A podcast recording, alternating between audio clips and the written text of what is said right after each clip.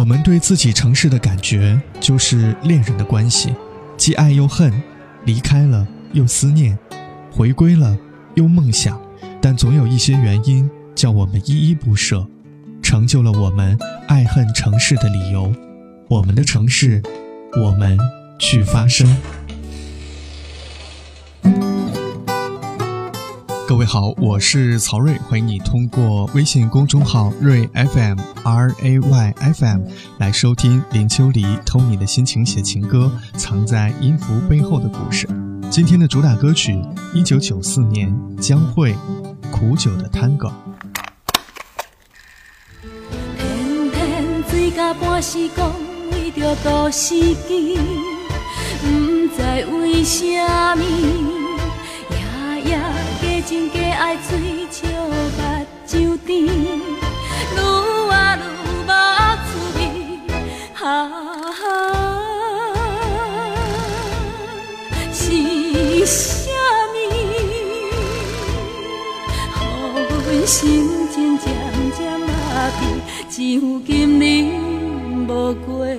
林秋离在书里这样写道：“我爸是台南人，我妈是高雄人，偏偏。”我是在高雄出生的，于是我见到台南人，通常都很熟络的去跟他说我也是台南人，然后见到高雄人呢，通常都直接拜把子。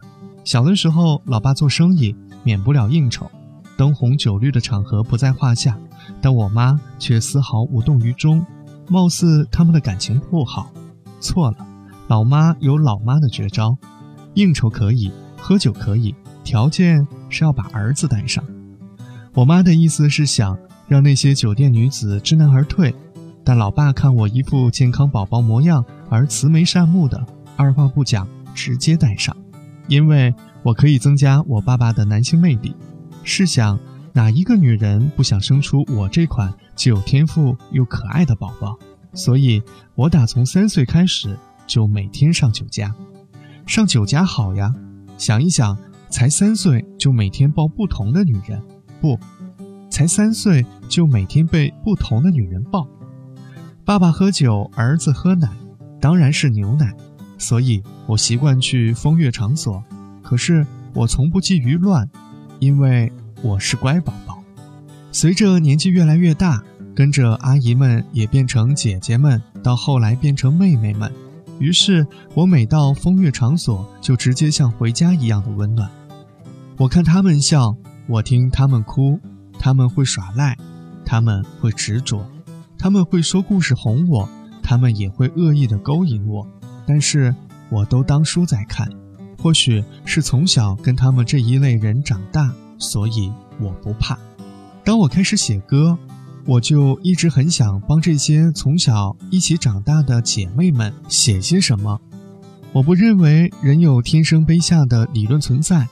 也因此，人要自找活路的论点，我始终支持。成名之后，自然有各种应酬场合要应对，但是像我回到家一样的与他们相处，所以我打算从他们身上去寻找灵感。我问了很多他们的故事，可是都平平凡凡，顶多是所遇非人了，要不就是家道中落，来一点刺激的好不好？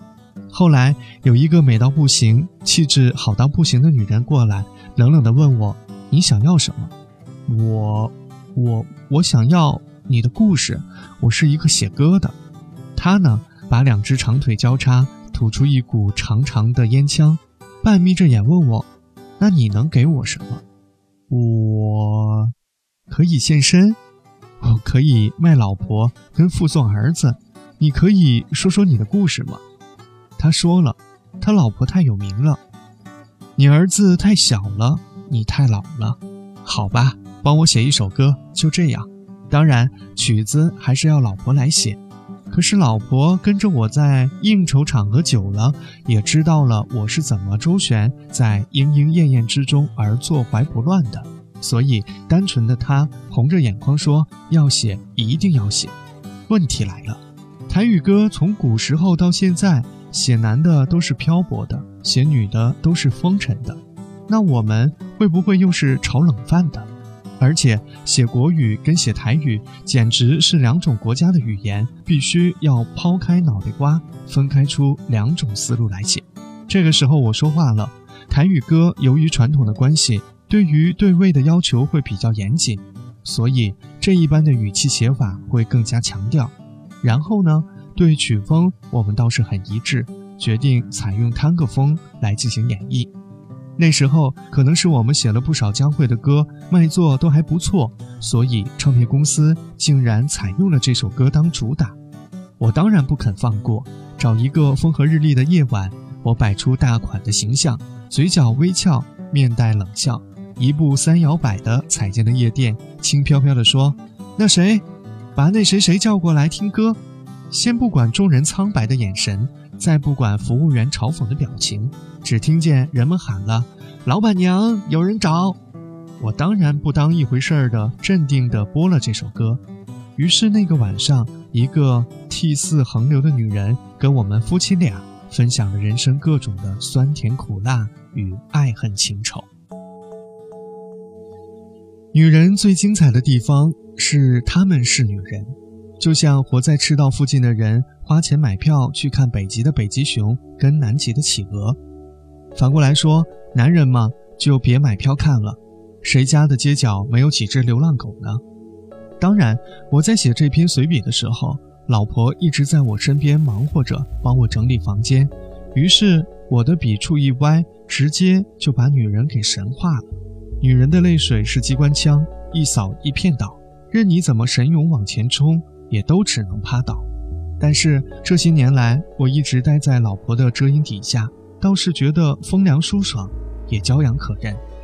我写女人，因为我爱她，我儿子们当然也同意，至少，我们爱的都是同一个人。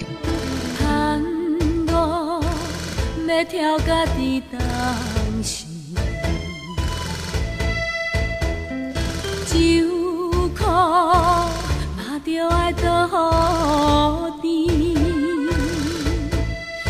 有声音，满满啊一杯饮落去，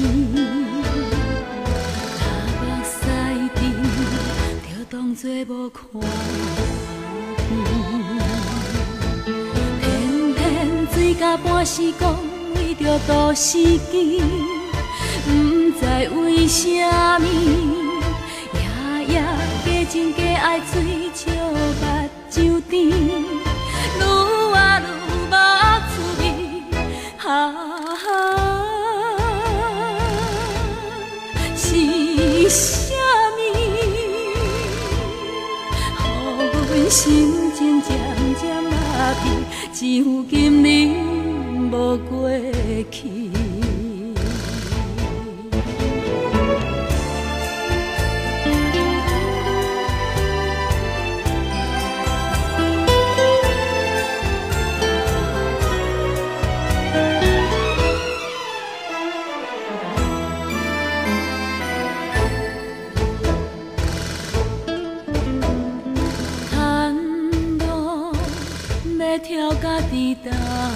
声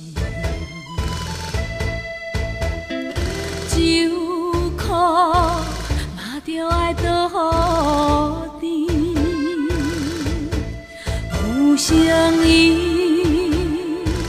满满啊，一杯饮落去，头目屎阵就当作无看天醉到半时光，为着都市见，不知为什么，夜夜加情加爱，追笑目。酒店愈活愈无滋味，啊，是啥物？予阮心情渐渐麻痹，只有今日无过去。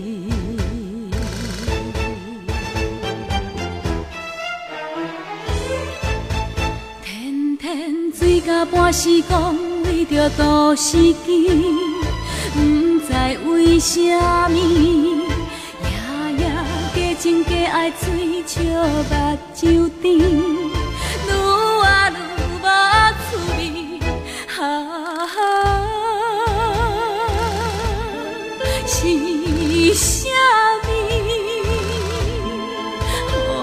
心情渐渐麻痹，只有今日无过去。